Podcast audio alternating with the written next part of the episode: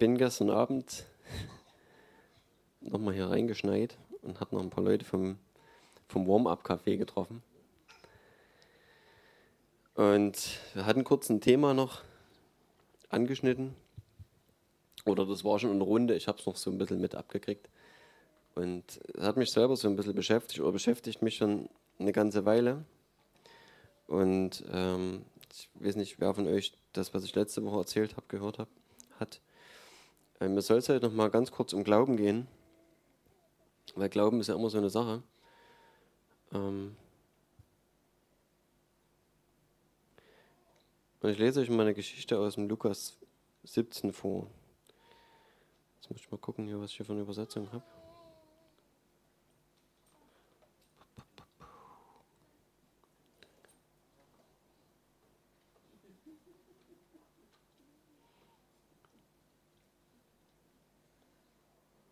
Also Lukas 17. Ähm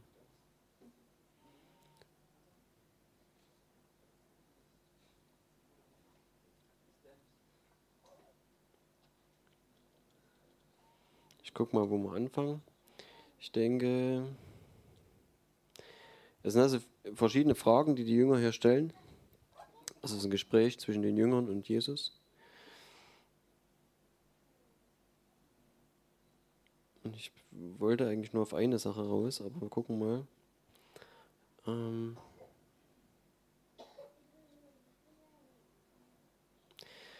ja, doch. Mal gucken mal, vielleicht gibt es was im Kontext.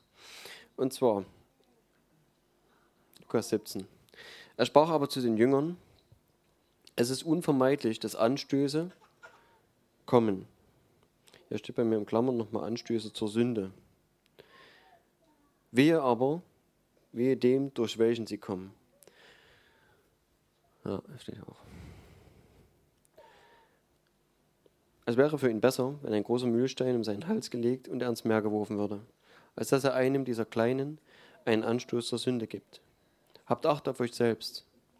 Wenn aber dein Bruder gegen dich sündigt, so weise ihn zurecht. Und wenn es ihn reut, so vergib ihm. Und wenn er siebenmal am Tag gegen dich sündigte und siebenmal am Tag wieder zu dir käme und spräche, es reut mich, so sollst du ihm vergeben. So, das ist der Anfang.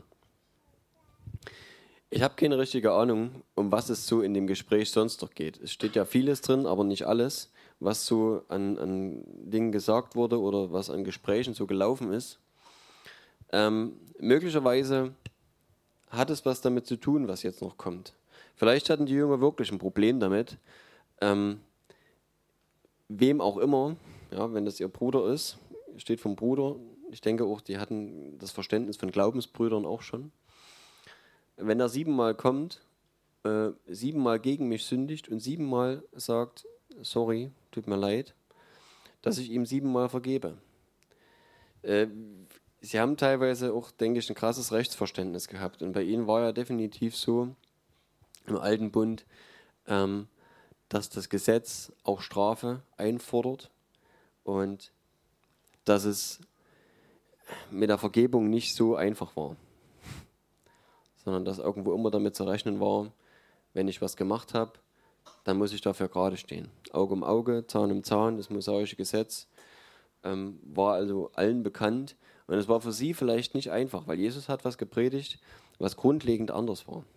Und das ist ein Stück davon gewesen. Ein Stück von dem Reich Gottes, was Jesus gelehrt hat, ähm, war anders als das, was sie vorher kannten.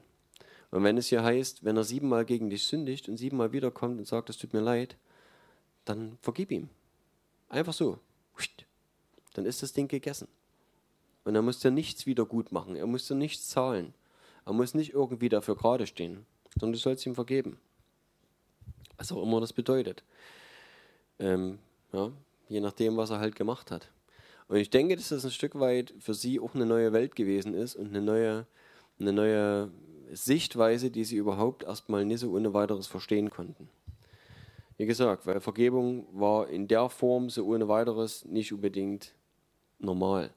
Ja, in dem Gesetz von Mose, da war also klar geregelt, wenn jemand das Tier von einem anderen ähm, versehentlich, weiß ich nicht, erschlagen hat oder wenn das irgendwie zu Schaden gekommen ist, dann musste er das ersetzen. Es gab das also nicht, dass du einfach sagen konntest, tut leid, sorry. Und der andere hat gesagt, ja, schon okay. Sondern es gab also dort immer Recht und Ordnung und es wurde dort ersetzt. Ja, was ich dem anderen irgendwo beschädigt habe, das musste ich ersetzen. Also das war eigentlich eine völlig neue Geschichte hier. Und vielleicht ist auch in dem Kontext zu sehen, deswegen habe ich das vorweggenommen, beziehungsweise steht halt davor, ähm, was jetzt kommt. Hier steht, und die Apostel sprachen im Vers ähm, 5 zum Herrn, mehre uns den Glauben. Und ich denke, dass es ein Stück weit damit zu tun hatte, dass sie ähm, wussten, dass worauf oder dass die Grundlage dafür, für diese Art von Vergebung und für diese Art äh, mit anderen umzugehen, in dem Fall hier mit meinem Bruder, wenn er gegen mich sündigt, ähm, dass das voraussetzt, dass ich auch in dem Reich Gottes, wie Jesus es gelehrt hat, leben muss. Dass ich eigentlich in einer völlig anderen Welt lebe, als das, was sie vorher kannten. Ja, was eben Recht und Ordnung und Gesetz ist und in dem Fall auch Wiedergutmachung. Ich denke das, wie gesagt. Ne? Könnte sein, weil es kommt direkt in dem Zusammenhang und trotzdem für mich halt interessant zu sehen, dass sie wirklich in einer anderen, naja, in einer anderen Welt gelebt haben. Wie das auch äh, die Juden, die eben traditionell dem Judentum äh, angehören, heute noch tun. Ja, wenn die, ähm, wir haben jetzt gerade von Damaris, die in, ähm, in Jerusalem lebt, schon jetzt wieder seit einiger Weile, äh, gehört, die also mit einem Juden redet und äh, ihm Jesus nahe bringt und er hat echt seine Probleme damit, klar. Ja, also sie glauben natürlich nicht, dass Jesus der Messias ist und das ist für sie, denke ich, wirklich das Problem, dass sie eben in einer völlig anderen Welt leben, ähm, das Alte Testament leben und dort läuft alles etwas anders. Was Jesus vorgelebt hat, den Jüngern, war ein Leben aus Glauben. Und wir können im Alten Testament schon, schon einige Vorfälle lesen, ähm, wo dieses Leben aus Glauben stattfindet. Die Propheten haben das teilweise gesehen. Ich weiß nicht, wie viel Glaube und wie viel Sehen dabei gewesen ist bei den Propheten. Ja? Ähm, wenn wir von Elia oder Elisa hören, ähm, was sie so getan haben und gelesen, äh, gesehen haben und erlebt haben, dann ich kann nicht immer einschätzen, was konkret sie gesehen haben im Geist, was sie wussten, aufgrund dessen, dass sie das prophetisch gesehen haben und es geglaubt haben, oder was Dinge waren, die einfach in ihren Herzen eine so feste Sicherheit waren, dass sie überhaupt nicht gezweifelt haben. Ja? Und wenn dort dieses äh, himmlische Heer, ähm, ich weiß nicht, war es Elia oder Elisa, ich denke Elisa war es gewesen, ähm, wo der Diener des Propheten kam und äh, eine Armee vor den Toren stand, äh, die den äh, Propheten abholen sollte, weil er die Geheimnisse des fremden Königs verraten hatte an den König, der angegriffen werden sollte. Und der wusste vorher immer schon Bescheid, was die Kriegspläne waren. Äh, dann, da war also ein Riesenheer vor der Stadt und der König, der feindliche König, wollte den Propheten haben, weil der hat halt immer seine Pläne offenbart. Und jeder hätte gesagt, keine Chance. Aber die Sicherheit in ihm war, kein Problem. Die Armee Gottes, die mit uns ist, sind um viele mehr und um vieles stärker als das, was dieser König hier aufzubieten hat. Und ähm, sein Diener war also sehr, sehr, sehr ängstlich. Das beschreibt es vielleicht nicht. Ich denke, er war vielleicht schon fast panisch, ähm, was da so vor den Toren abging. Also die haben die Stadt belagert und die hätten sie auch eingenommen. Und dieser Prophet hat also Gott gebeten und gesagt, ja, öffne ihm die Augen, dass er sieht. Und er konnte also sehen, wie, dies, wie das himmlische Heer um sie herum war. Und er konnte sehen, was, was dieser Prophet vorher wusste. Wie gesagt, ich bin mir nicht ganz sicher, ob es Eli, ich denke, es ist Elisa gewesen. Und die Frage ist, in welcher Welt leben wir? Sehen wir das, was Gottes Realität ist? Sind wir uns dessen bewusst, wenn wir Dinge sehen, wie, wie wir es auch jetzt gehört haben, dieser Unfall, mit den nahezu tödlichen bzw. verheerenden Folgen, die es für den Betroffenen hat. Für mich ist die Frage halt an der Stelle, was sehen wir? Und mir geht es um diesen Punkt Glaube. Wenn mein Glaube dafür reicht, dass er überlebt, dann bete ich das und sage, Herr, ich will das und das. Es wird sich immer danach richten, was ich glaube. Und je mehr ich in dieser Welt Gottes lebe, je mehr ich in diesem, in diesem unsichtbaren Bereich lebe, umso mehr oder umso höher werden meine Ziele werden. Und umso straffer mein Gebet, beziehungsweise meine Zielsetzung in dem Gebet. Dass ich sage, ja, das ist überhaupt kein Problem. Überhaupt kein Thema. Egal ob Querschnittslähmung oder was auch immer dort an der Stelle jetzt äh, normal die Folge gewesen wäre, das ist alles kein Problem. Der Kerl wird wieder laufen. Fertig. Das ist die Frage, wo stehen wir? Und wo ist unser Glaube? Wie weit sind wir in dem Unsichtbaren und in der Realität Gottes? Und wie gesagt, ich, ich möchte nie immer, was heißt wie gesagt, ich habe es denke ich letzte Woche schon gesagt, ich, ich will niemandem irgendwie sagen, so musst du denken, so musst du glauben oder irgendwas. Letztlich muss jeder selber gucken, wo er steht. Und muss jeder selber für sich einschätzen, ähm, fehlt mir noch was? Will ich mehr? Brauche ich mehr? Oder nicht? Und ja, ich habe auch mit Leuten schon geredet, die einfach nicht wollten, die nicht mehr wollten. Für die war das, was sie kannten oder ist das, was sie kennen, okay. Die sagen, was du mir hier erzählst, das ist mir irgendwie zu weit weg, keine Ahnung. Das ist nicht das, was ich, das brauchst gar nicht weiterreden. Ja, ich will das nicht, ich habe meins und ich behalte meinen mein Standpunkt. Und das muss jeder für sich selbst entscheiden.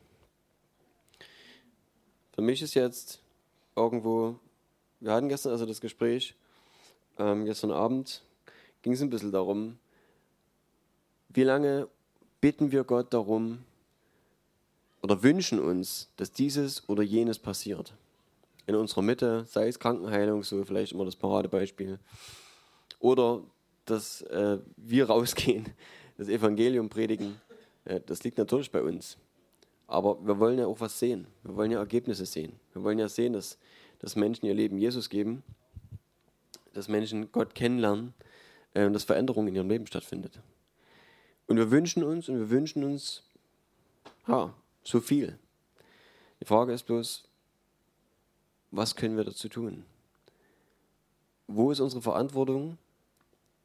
Ist es Gott in den Ohren zu liegen und zu sagen, Herr, lass Feuer fallen, tu dieses, tu jenes und wenn es nicht passiert, dann ist es deine Schuld. Weil letztlich ist das die Frage. Wo liegt unsere Verantwortung und wo liegt die Verantwortung Gottes? Solange ich Gott um etwas bitte, von dem ich der Meinung bin, er muss es tun, ist er schuld, wenn es nicht passiert? Oder stehe ich ihm im Weg oder keine Ahnung, woran es liegt? Ja, das sind Fragen, die darf man sich stellen und die muss man sich stellen. Mir ist es jedenfalls wichtig, dass man ehrlich zu sich selber ist und solche Fragen sich stellt. Und ich gehe mal einfach weiter in dem Text jetzt.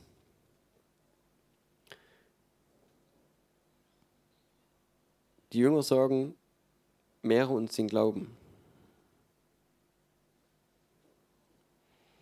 Und die Frage ist ja an der Stelle, ich meine, es wäre schön gewesen, wenn Jesus das gemacht hätte und gesagt hätte, klar, jetzt hier pff, Hand drauf und zzz, zzz, jeder kriegt nochmal 20 Glauben drauf. Oder keine Ahnung, was die Einheit von Glauben ist. 20 Gramm, 20 Senfkörner. keine Ahnung. Aber Jesus hat das nicht gemacht. Ja. Also was hat Jesus gemacht? Und vielleicht ist es ein Stück die Lösung auch zu der Frage, die ich jetzt mal so in den Raum geworfen habe. Der Herr aber sprach, wenn ihr Glauben hättet, so, hm, schön wär's. Wenn ihr Glauben hättet wie ein Senfkorn, so würdet ihr zu diesem Maulbeerbaum sagen, entwurzel dich und verpflanze dich ins Meer, und er würde euch gehorchen.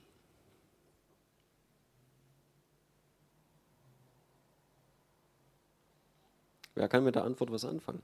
Auf die Frage bezogen. Die Frage war, oder war eigentlich eine Bitte. Vermehre uns den Glauben. Oder anders ausgedrückt, Herr, ich brauche mehr Glauben. Ich wünsche mir mehr Glauben. Ich hätte gern mehr Glauben.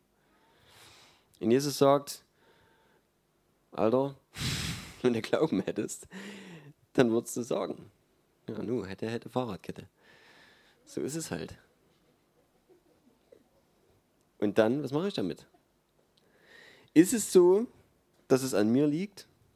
Scheint so. Irgendwie. Und jetzt kommt so ein Ding hinterher, das kann ich ganz schlecht einordnen, aber ich lese es einfach mal mit. Wie gesagt, ich möchte gerne ein bisschen im Kontext bleiben, ich will ein bisschen drumherum lesen. Und Jesus sagt jetzt weiter, ich nehme mal an, dass das direkt danach kam. Wer aber von euch wird zu seinem Knecht, der pflügt oder weidet, wenn er, auf dem, vom, Feld, wenn er vom Feld heimkommt, sogleich sagen, komm, setz dich, setz dich, Entschuldigung, setz dich zu Tisch.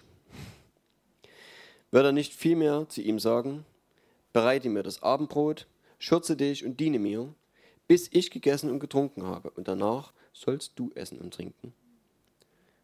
Dankt er wohl jenem Knecht, dass er getan hat, was ihm befohlen war? Ich meine nicht. So sollt auch ihr, wenn ihr alles getan habt, was, ich euch befohlen, äh, was euch befohlen war, sprechen, wir sind unnütze Knechte, wir haben getan, was wir zu, zu tun schuldig waren.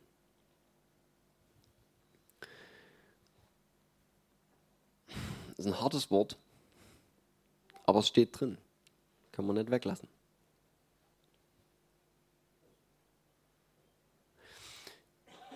Und ich sehe auch das in dem Zusammenhang damit. Mit diesem Glauben.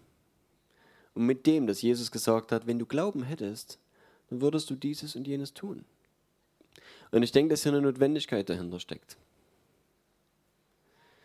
Dieses Gleichnis vom Knecht, ähm, das bringt einmal der Hauptmann in Kapernaum.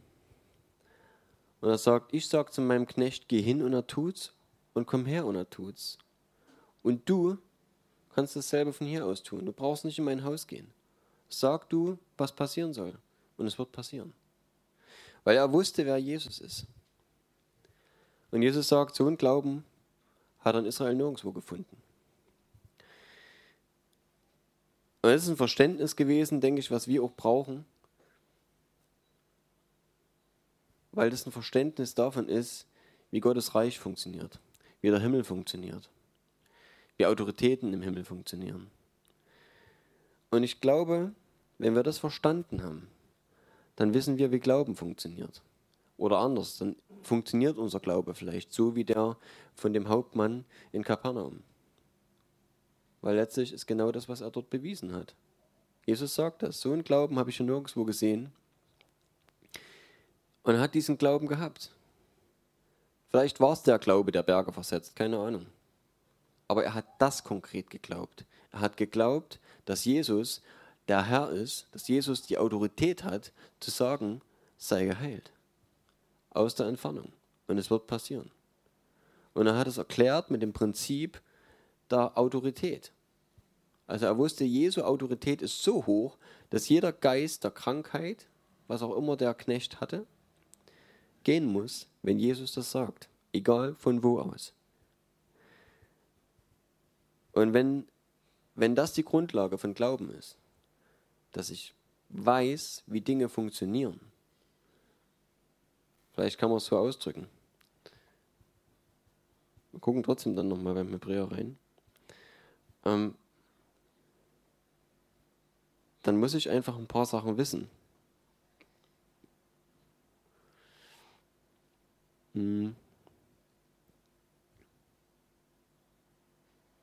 Hebräer 11, Vers 1. Es ist aber der Glaube eine feste Zuversicht auf das, was man hofft, eine Überzeugung von Tatsachen, die man nicht sieht. Interessant, hier wird also noch eine Aufzählung aufgeführt von vielen Leuten, die jetzt im Nachhinein kommen. Durch diese haben die Alten ein gutes Zeugnis erhalten. Durch Glauben verstehen wir, dass die Welten durch Gottes Wort bereitet worden sind, sodass die Dinge, die man sieht, nicht aus Sichtbarem entstanden sind. Ich habe letzte Woche schon darüber geredet. Ähm, durch Glauben verstehen wir, dass die Welten durch Gottes Wort bereitet worden sind, so dass die Dinge, die man nicht sieht, äh, Entschuldigung, die man sieht, nicht aus Sichtbarem entstanden sind. Das verstehen wir nur durch Glauben. Und du kannst es glauben oder lassen. Wir hatten schon Leute ähm, bei uns, damals im Hauskreis, Gemeinde, keine Ahnung, wo wir da standen, die gesagt haben, an irgendwelchen Details in der Bibel, das kann ich nicht glauben. Wir haben vielleicht mit anderen Sachen keine Probleme gehabt, aber dann kam diese Geschichte, ist nicht, war es der Wahl. war die Geschichte von Jona. Drei Tage in dem Wahl. Sorry, ist mir zu viel. Und sie sind ausgestiegen an der Stelle und haben gesagt, das ist, nee, das ist mir zu abgefahren. Alles andere ging, oder vielleicht haben sie dort nicht tief genug reingeguckt, derjenige. Und, und das war eine Sache, war zu viel irgendwie. Und letztlich, wenn, wenn die Grundlage ist, dass die Welten durch Gottes Wort bereitet sind, sodass die Dinge, die man sieht, nicht aus Sichtbarem entstanden sind, sondern nur aus dem Wort heraus. Wenn ich diese Grundlage glaube, habe ich eigentlich so ziemlich alles. Weil das schöpferische Wort ist, glaube ich, das Stärkste, was es gibt. Also ich meine, aus irgendwelchem Leben was zusammenbauen, es geht jedem noch in den Kopf. Aber aus nichts, nur durch das Wort, Dinge entstehen zu lassen, glaube ich, ist so ziemlich das Krasseste, was die Bibel für uns bereithält. An unglaublichen Dingen vielleicht, ne? muss man unglaublich nennen. Und doch müssen wir es glauben. Wenn wir das nicht glauben, dann ja, kann man alles andere wahrscheinlich auch nicht glauben. Und das ist die Grundlage auch des Glaubens. Im Vers 1 steht, es ist aber der Glaube eine feste Zuversicht auf das, was man hofft. Und ich sage noch was zur Hoffnung. Eine Überzeugung von Tatsachen, die man nicht sieht. Und genau darum geht es. Dinge fest, eine feste Überzeugung. Hier geht es nicht darum, dass ich das in Erwägung ziehe und sage, es könnte eventuell. Ich suche da mal noch eine Stelle raus. Ist mir gerade noch eingefallen. Ist nämlich wichtig. Ähm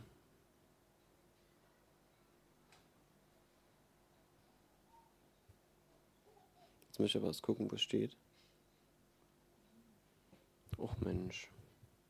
Technik versagt. Und zwar geht es darum, dass das Glauben nicht gleich Glauben ist. Und auch das ist ein Punkt. Ich habe keinen roten Faden so richtig. Ihr merkt es schon.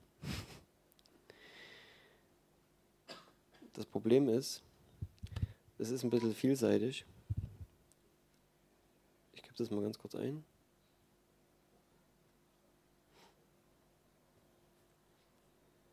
Okay. Hm.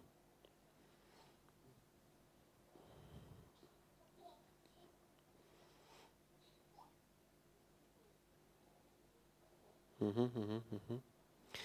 Also im Jakobus 2, Vers 18. Ich kann das mal kurz anwerfen.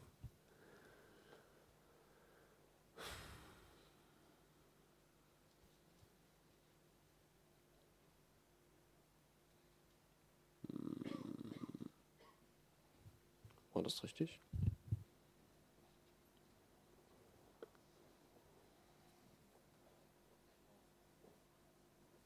Kannst du mal noch die zwei Verse davor und danach noch mit anwerfen?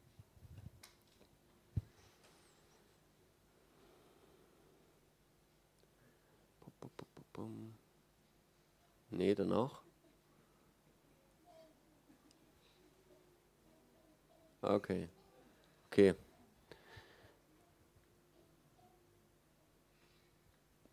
Mach mal noch den davor mit. Fangen wir an bei Jakobus 2, 18 bis 20, genau. Okay, da wird dann einer sagen, du hast Glauben und ich habe Werke. Beweise mir doch deinen Glauben aus deinen Werken und ich werde dir aus meinen Werken meinen Glauben beweisen. Du glaubst, dass es nur einen Gott gibt. Du tust wohl daran. Auch die Dämonen glauben es und zittern. Willst du aber kennen, du nichtiger Mensch, dass der Glaube ohne die Werke tot ist? Ist ein wichtiger Aspekt zum Glaube. Und ich versuche es mal in Bezug zu bringen zu dem, was ich ganz am Anfang äh, äh, vorgelesen habe. Was Jesus sagt, wenn die Jünger sagen, mehre uns den Glauben. Und Jesus sagt, wenn du Glauben hättest, dann würdest du sagen. Und es würde passieren. Dasselbe steht hier. Glaube ohne Werke ist tot. Also, was du glaubst, wird sich immer in deinen Werken zeigen. In all dem, was du tust, in all dem, was du sagst, in all dem, was du in irgendeiner Form umsetzt. Letztlich ist das, was du glaubst, du kannst viel sagen, was du glaubst. Aber was du tust, wird beweisen, was du glaubst. Und es muss nicht immer übereinstimmen. Es kann sein, dass du was glaubst oder dass du glaubst, was zu glauben. dass du denkst, du bist in dem oder in dem Punkt, bist du sicher.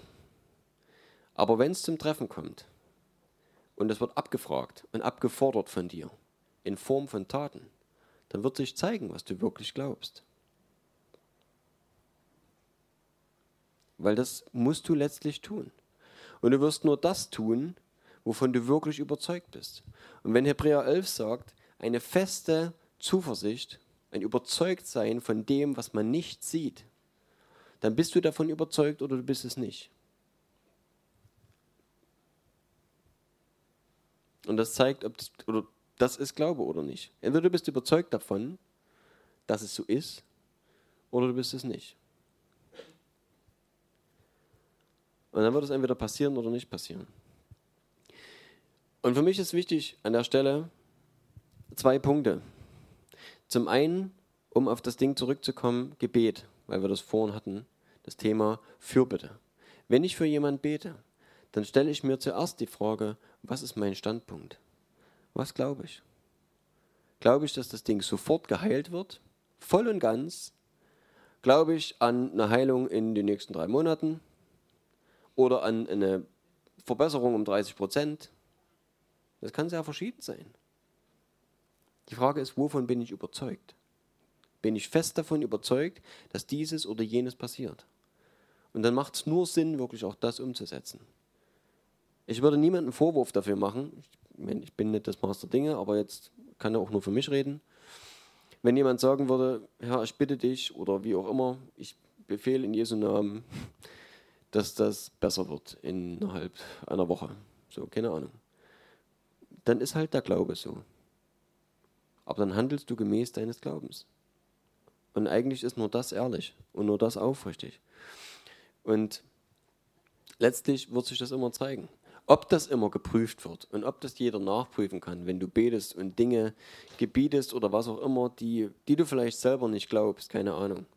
Äh, wahrscheinlich wird es niemand merken, jedenfalls nicht sofort. Ähm, aber letztlich musst du nach deinem Glauben handeln. Und du wirst nach deinem Glauben handeln. Und hier ist, ich will mal nicht nur den, den punktuellen Glauben, sondern eben auch der Glaube an Jesus. Ja. Also an alles das, was dazugehört, das Reich Gottes. Ähm, ich, wir sind ja von der letzten Bibelstelle gekommen, wo steht, ähm, wir unnütze Knechte, wir haben lediglich getan, was unsere Schuldigkeit war, was wir tun mussten. Nun sagen wir natürlich immer, und wir kennen das so aus der Schrift, wir sind seine Kinder. Wir wollen nicht als Knechte leben. Und wie auch im Galater steht, ähm, wir wollen mündig werden. Wir wollen nicht als Knechte bleiben. Wir wollen mündig sein. Wir sind ja Erben mit Christus. Wir sind ja nicht, ähm, dass wir dienen und dienen und dienen und uns nichts gehört. Wir dienen schon. Aber uns gehört das Erbe. Wir sind Miterben mit Christus. Also wie funktioniert das? Und ich denke, dass Jesus an der Stelle was erklärt hat, weil das eben in dem Kontext auch mit dem Glauben steht. Ich denke, dass es darum geht. Glaube ohne Werke ist nichts. Ich glaube, dass es um unsere Pflicht geht, Dinge umzusetzen, die wir glauben. Dass es darum geht, dass wir das tun, dass wir Täter des Wortes sind und nicht nur Hörer. Und dann kommen wir zum, zu dem Punkt zurück, wir wünschen uns so viel. Gehen unsere Wünsche in Erfüllung? Oder geht das in Erfüllung, was wir tun? Wenn wir es konform dem Wort Gottes tun. Und es gibt so viele Dinge, die in diesem Wort stehen, die wir tun sollen. Jesus hat gesagt, geht hin in alle Welt. Jesus hat gesagt, zu den Jüngern damals schon, hebt eure Augen auf. guckt euch um. Die Ernte ist reif. Kann losgehen. Ihr müsst nicht warten. Bis auf den einen Punkt am Ende, also die Ernte ist reif. Ja? Deswegen warten wir nicht. Wir warten nicht darauf, dass irgendwas reif wird. Okay? Sie mussten aber warten. Das ist wieder was anderes. Sie sollten warten, dass die Kraft Gottes kommt. Sie sollten warten, dass der Heilige Geist kommt. Aber da geht es nicht um die Ernte. Die Ernte ist trotzdem reif. Du brauchst bloß noch das geeignete Werkzeug. Du brauchst noch den Mähdrescher, damit du abernten kannst. Mit Hand wird es echt mühselig.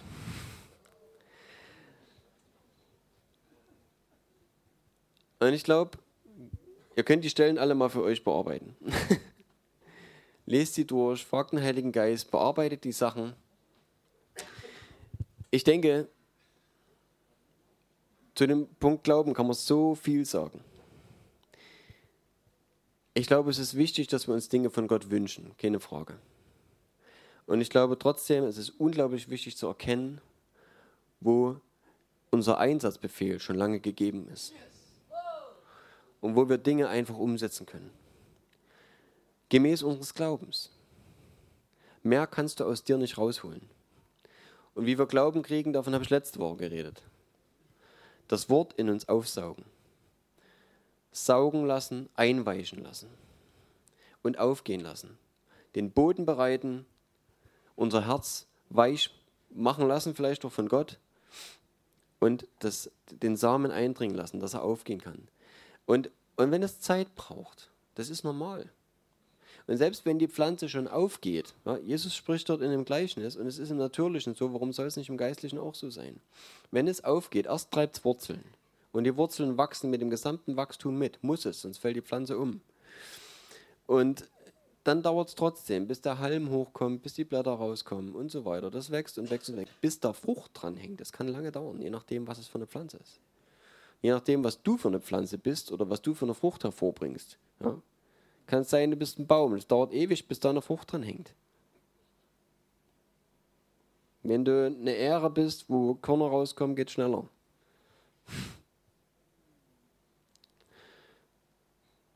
Gib dem die Zeit.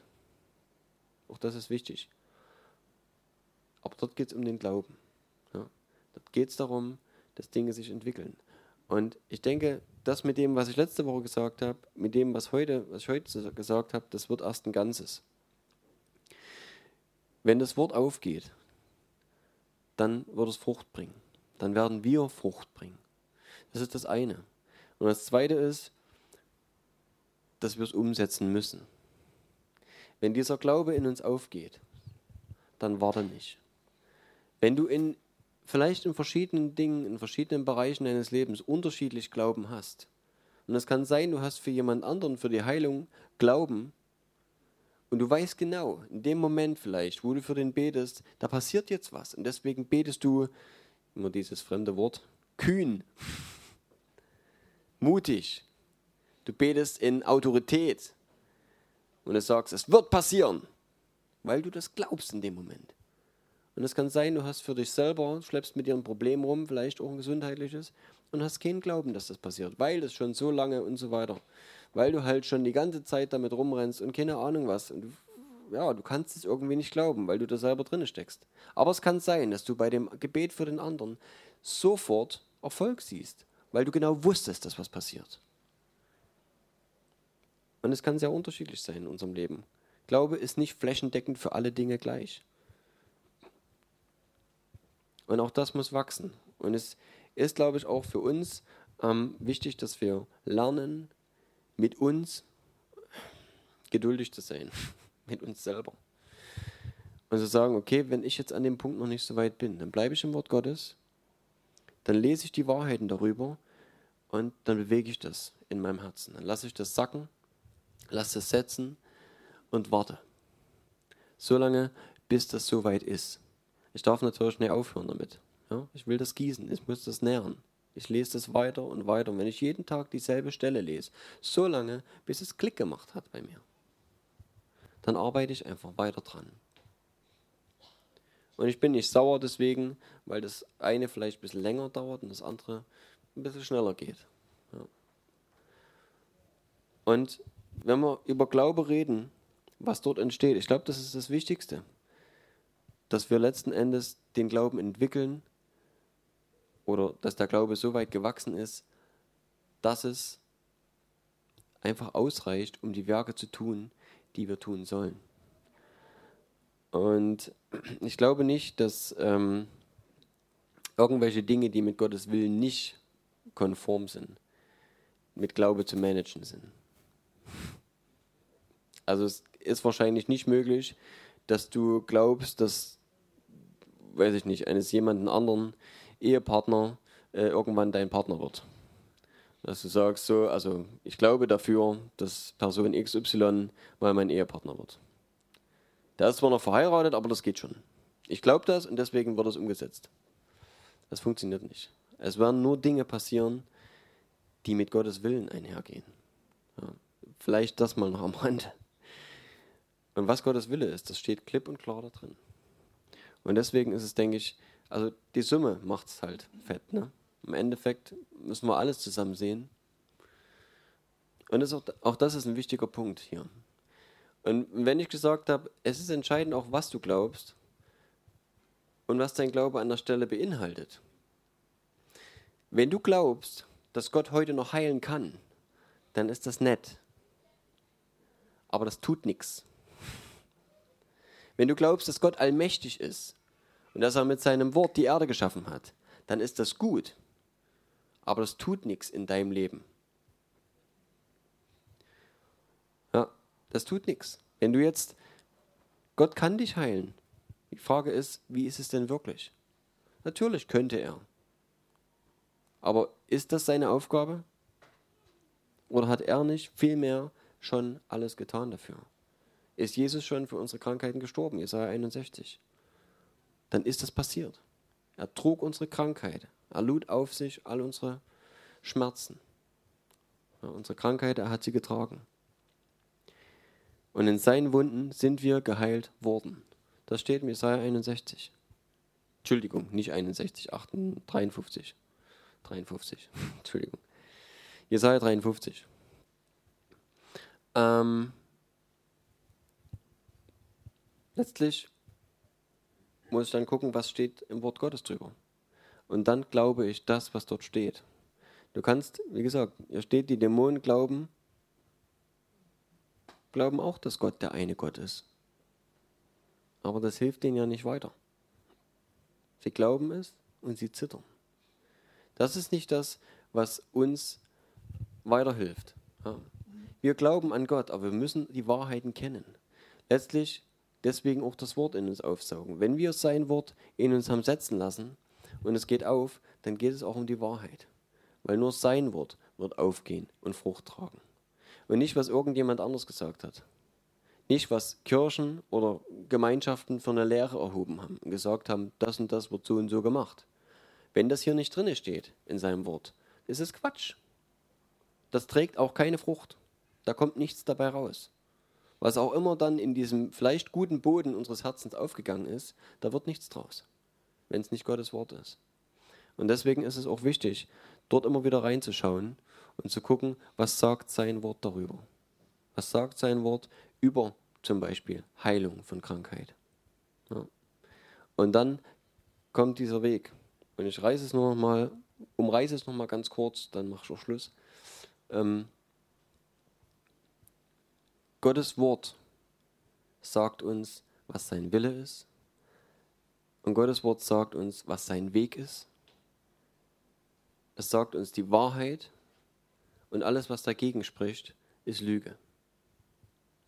Und wenn wir das in uns aufnehmen und diese Pflanze wachsen kann, dann wird die Wahrheit in uns so lebendig und so fest und echt, dass wir es mehr glauben als das, was um uns herum passiert, was irgendwie anders aussieht. Und wenn dieser Glaube eine feste Zuversicht in unserem Herzen geworden ist, dann können wir es umsetzen.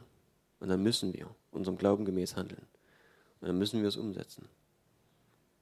Und das heißt dann, Jesaja 53, Herzen nehmen, zu sagen, ich bin geheilt in Jesu Wunden. Ich bin geheilt. So lange daran zu arbeiten, bis es, bis ich die Ergebnisse sehe. Und es kann dauern, wie gesagt, diese Pflanze muss wachsen. Das zu glauben, was Gottes Wort sagt, ist entscheidend.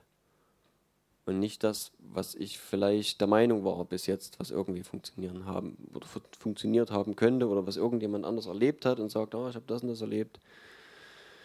Keine Ahnung, Globuli haben mir geholfen. Uninteressant. Das bringt keine Frucht. So. Ich weiß nicht, war das irgendwie sinnvoll für euch? zu viel und zu viel durcheinander bestimmt.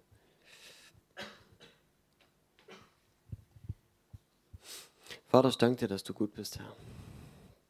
Danke, dass, dass dein Wort die Wahrheit ist, Herr. Dass wir wachsen werden, wenn wir uns einfach mit dem füllen, Herr, was du sagst. Heiliger Geist, ich danke dir, dass du uns das aufschließt, Herr.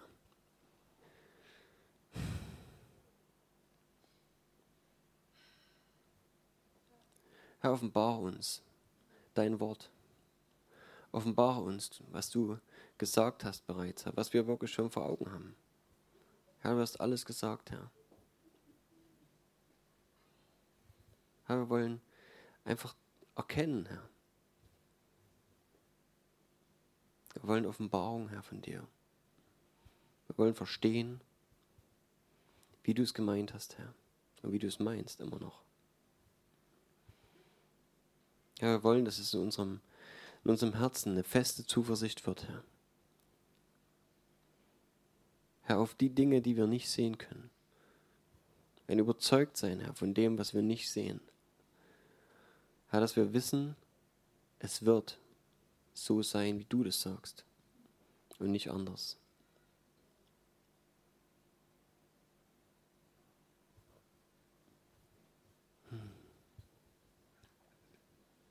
Herr, wir danken dir für, für Wunder, die wir sehen werden, Herr.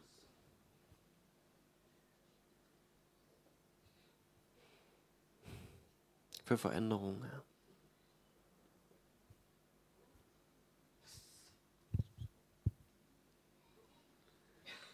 Hm. Ich möchte es gerne immer wieder auch anbieten, wenn,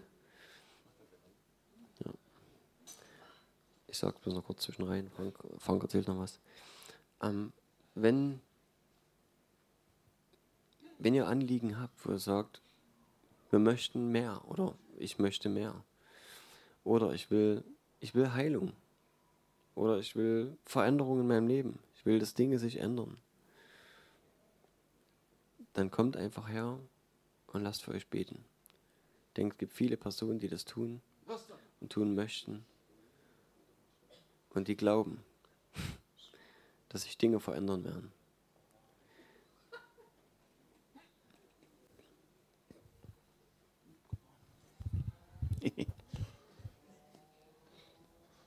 Der Andi hat ja gerade mal eine Dreiviertelstunde, da kann ich noch ein bisschen. Nehmen wir bloß mal zwei, drei Sachen so mit drin. Noch zwei Gedanken. Ähm, für mich ist es immer entscheidend und ja, wichtig, wo der Andi vor uns vorgelesen hat von, von Jesus, wo er sagt, wenn ihr Glauben hättet wie ein Senfkorn, also dieses kleinste Korn,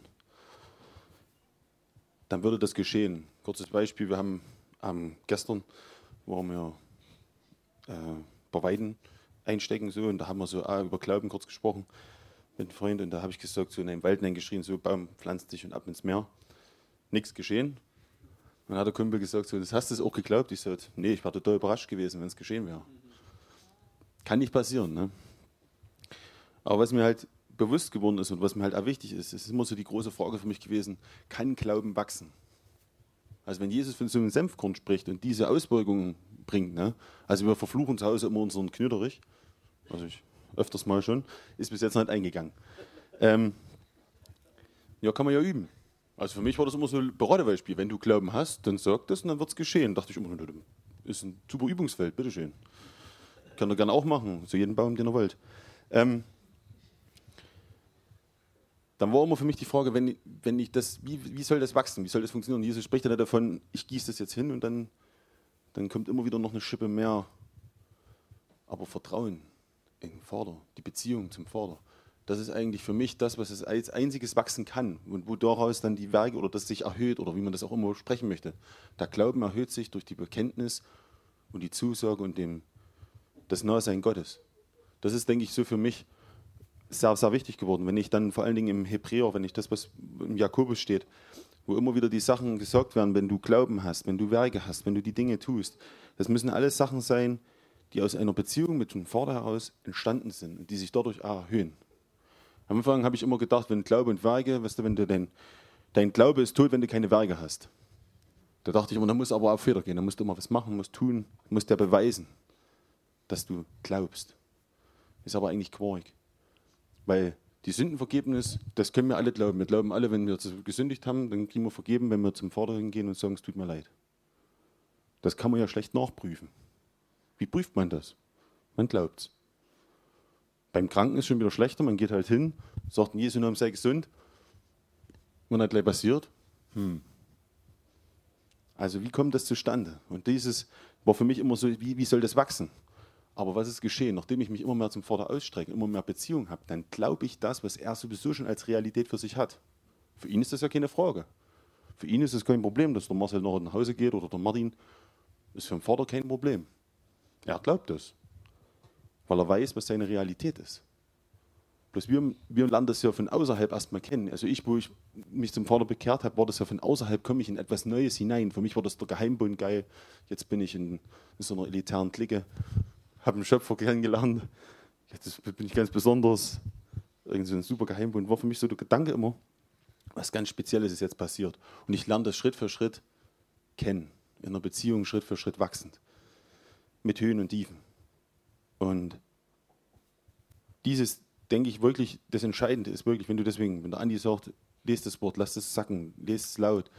Das sind alles so die Dinge, wo, wo du eigentlich die Realität des Vaters vor dir her sagst, was in dir dann wirklich Wurzel bringt. Und wenn du dann noch Dinge erlebst, wenn du dann wirklich Gott, den Vater, erlebst, dann verändert sich das ja eigentlich erst. Du kannst ja drüber studieren, es gibt genug Leute, die da überall hingehen und viel, viel Wissen anhäufen und viel, viel studieren.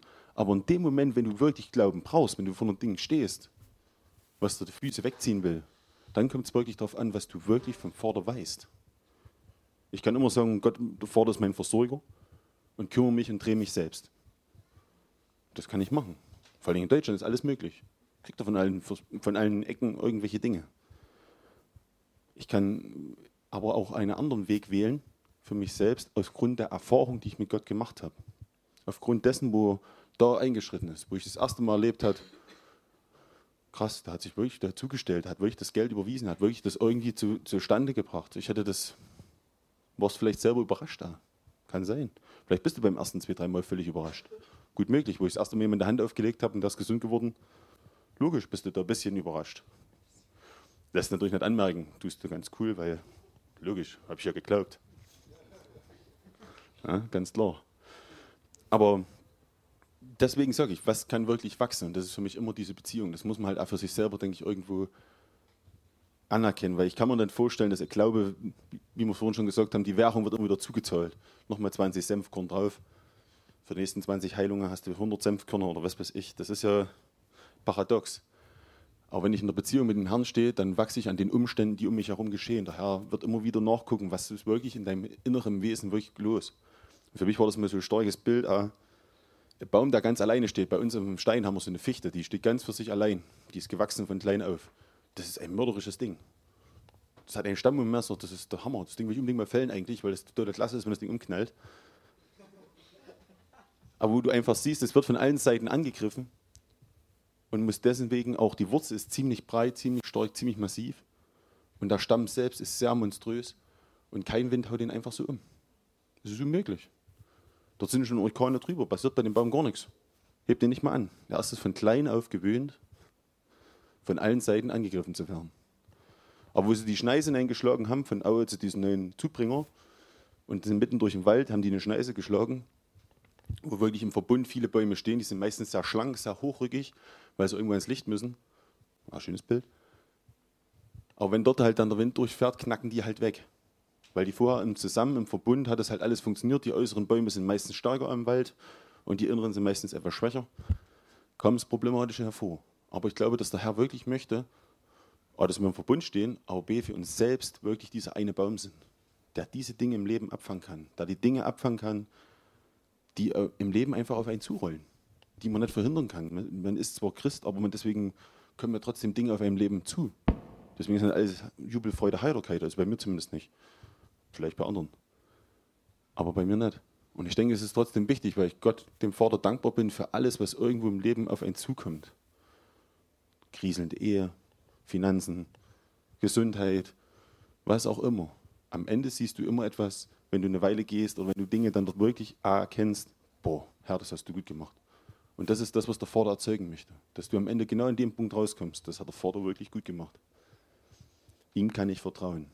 Und wenn ich das Vertrauen dann habe, dann glaube ich das auch automatisch für andere. Dann kann ich glauben, dass der Martin, weil ich das oft genug bei meinem Leben erle erlebt habe, wenn ich gesund wäre, dann kann ich das und das glauben. Das funktioniert alles aus diesen Beziehungen heraus. Und das war mir nochmal so ein wichtig, äh, wichtiger Aspekt, dass wirklich der Glaube für mich nicht wachsen kann, so wie man das sich manchmal hofft. Und dann kriegt man noch eine Schippe drauf, weil man noch mehr Wissen angehäuft hat, kriegt man noch mehr Glauben drauf. Das wäre schön, aber dann bläht ich das nur auf. Aber aus der Beziehung heraus weißt du genau, wer es getan hat. Du vertraust dir selbst nicht, weil du weißt, wer es wirklich gibt. Und das ist das, was der Vater wirklich sucht und äh, wirklich möchte. Und lasst euch das auch nicht rauben. Ich denke, jeder von uns hat in seiner Form schon irgendwo Glaubensdinge, die er tut, im Glauben und erlebt Gott dort drin. Deswegen habt ihr schon Werke. Deswegen sind die ersten Werke die Taufe.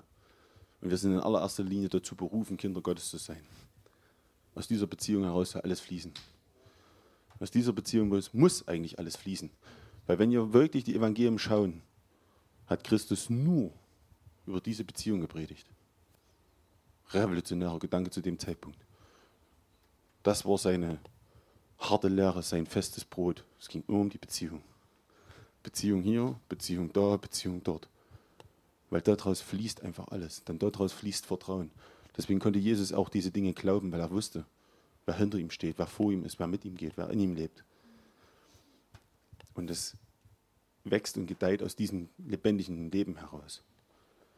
Und dann hat man die Werke, die den Glauben widerspiegeln. Man braucht im Inneren nicht, nicht ängstlich zu sein oder zu denken, es ist zu wenig. Bei mir passiert das oft, wenn ich solche Dinge höre, dann gucke ich immer auf das, was ich gerade nicht habe. Ist ja logisch.